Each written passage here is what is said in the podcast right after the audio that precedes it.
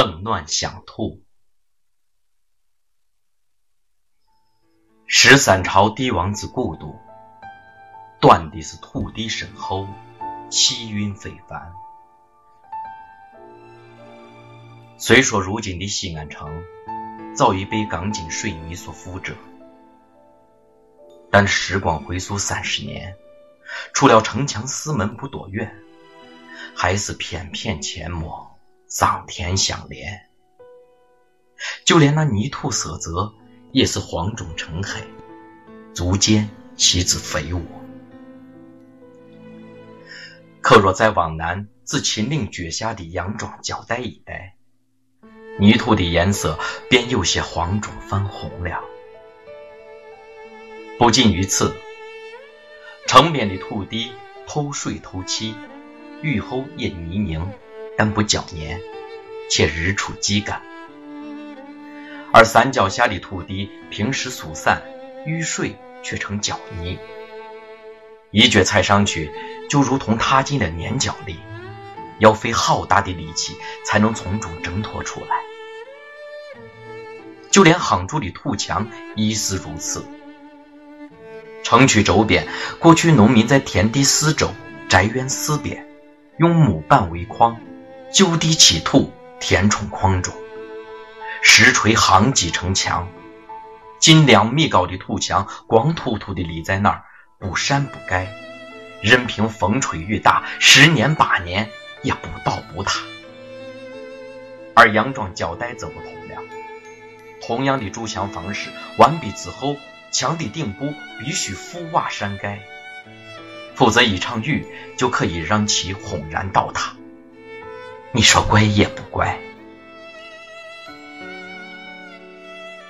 一副鞋袜从商店里购买，其实也就是这几十年的事。几十年前，许多人家，特别是庄户人家。所有的穿戴都是自己缝制，地里收回棉花，先纺成线，再织成布，染色裁剪，都是祖母或母亲一手操持。一盏昏暗摇曳的油灯下，滋滋嗡嗡的纺线车一响就是夜半，最后再将那千丝万缕咣咣当当，用织布机经纬穿梭。织成土布，常常是鸡一叫，天放亮，织布机的声音还在响啊！一针一线之下，一副裤子做成了。那裁下的布头碎片也舍不得丢弃，配合着破衣烂衫上的布片片，一片片、一层层，正和马缝粘连在一起。坠子系上麻绳，密密匝匝地拉成鞋底，配上鞋帮。木旋旋好，一双新布鞋这才穿到了脚上。而母亲的双手早已粗粝成纱布，且还有那被锥子扎破的一个个伤面。所以，农村人最怕下雨出行。最心疼鞋被雨湿泥沾。平日间遇上个积水泥泞处，宁肯脱下鞋子赤脚趟过，也不忍让鞋遭污。可下雨之后，遍地泥泞，极个别条件好的，家中还置备一双胶皮雨靴，谁出门谁换上。脸上得意之色，绝不亚于车流中开着一辆豪华林肯或悍马。大多数农民就很无奈了。可是穷人也有穷人的办法，雨靴咱织不起，咱就想办法制作木屐鞋。一片木板锯成脚板大小，底部在前后各钉上两块高些的木根，绳子一系，穿在脚上。水里泥里任由我踏，尤其是泥地里踩上去，由于接触面小，粘不住，又省力又方便。最主要的是把娘用心做成的布鞋省下了，因而那时的雨天，农村到处可见着穿着木屐行走的人们。春雨下来似秋雨，秋雨绵绵之后，又到了冬季。冬季一上冬，木屐鞋就用不上了，脚上的问题暂时缓解了，手上的保暖又出现了，真可谓手足相连呐！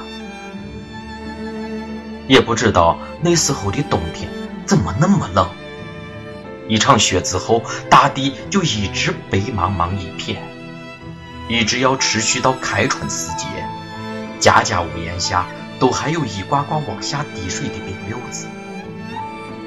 漫长的一个冬季，人们棉衣、棉裤、棉鞋、棉帽。